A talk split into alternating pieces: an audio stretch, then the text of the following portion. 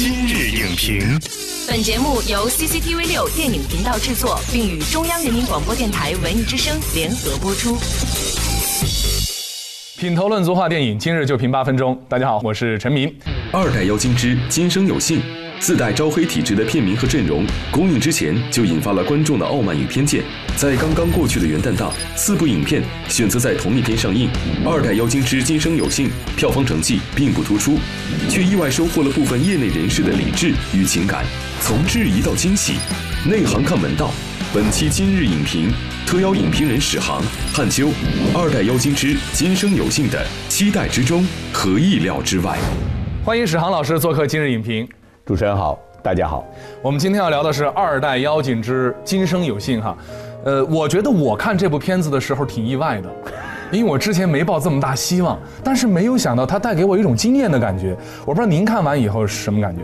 我觉得确实这个片子属于说，呃，鹌鹑蛋里钻出一天鹅的感觉。《二代妖精之今生有幸》讲述了身负巨债的动物饲养员元帅，为了还债，四处与富家女相亲，却误打误撞爱上了来人间报恩的狐妖白仙楚。妖怪管理局局长云中鹤为了阻止狐妖与人类相恋，派魔都小分队队长洪思聪捉拿违规狐妖白仙楚。元帅为了寻回爱人，勇闯妖界。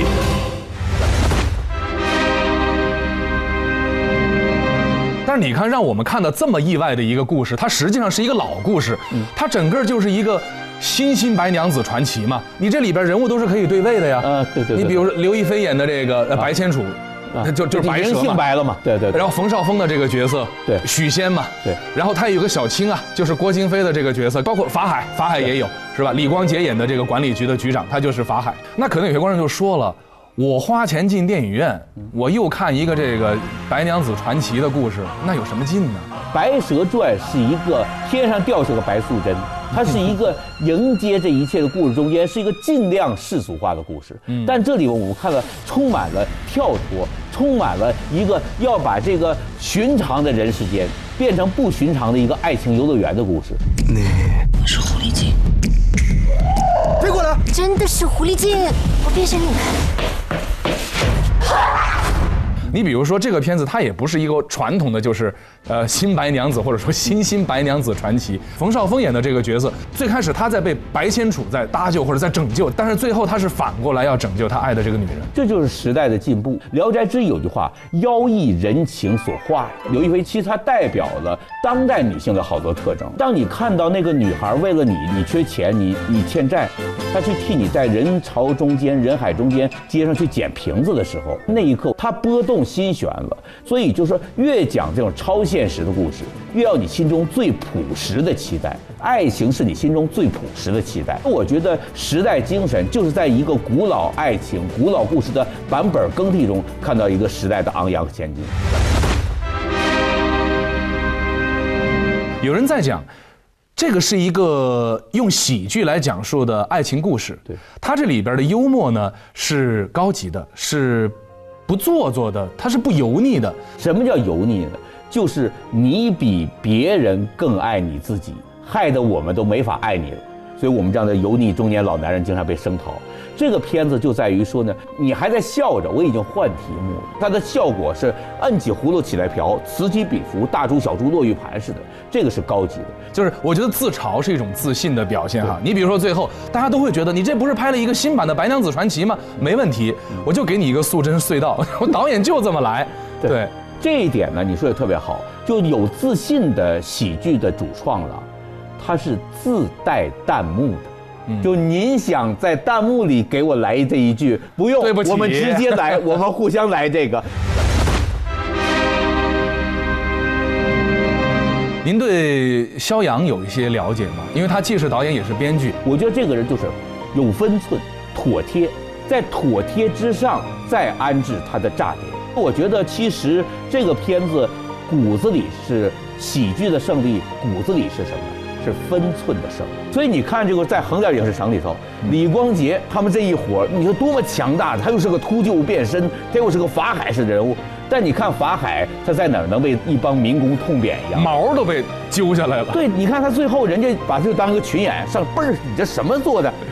我们都听到那个秃鹫被拔那个背景声是一声风声鹤唳的那个凄楚，而且人家拔你一根毛说毫无歉疚之感，把你那个恶人眼睛瞪圆了，人没有道歉的意思，这个就是什么？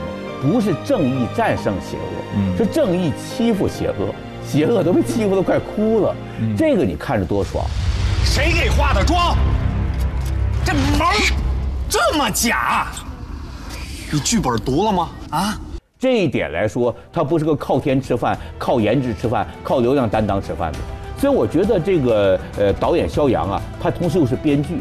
这个一般编剧呃同时又导演做喜剧呢，有两种情况，一种就特别差，你点老梗你玩不完，不接受别人的东西，津津乐道，这是很差的。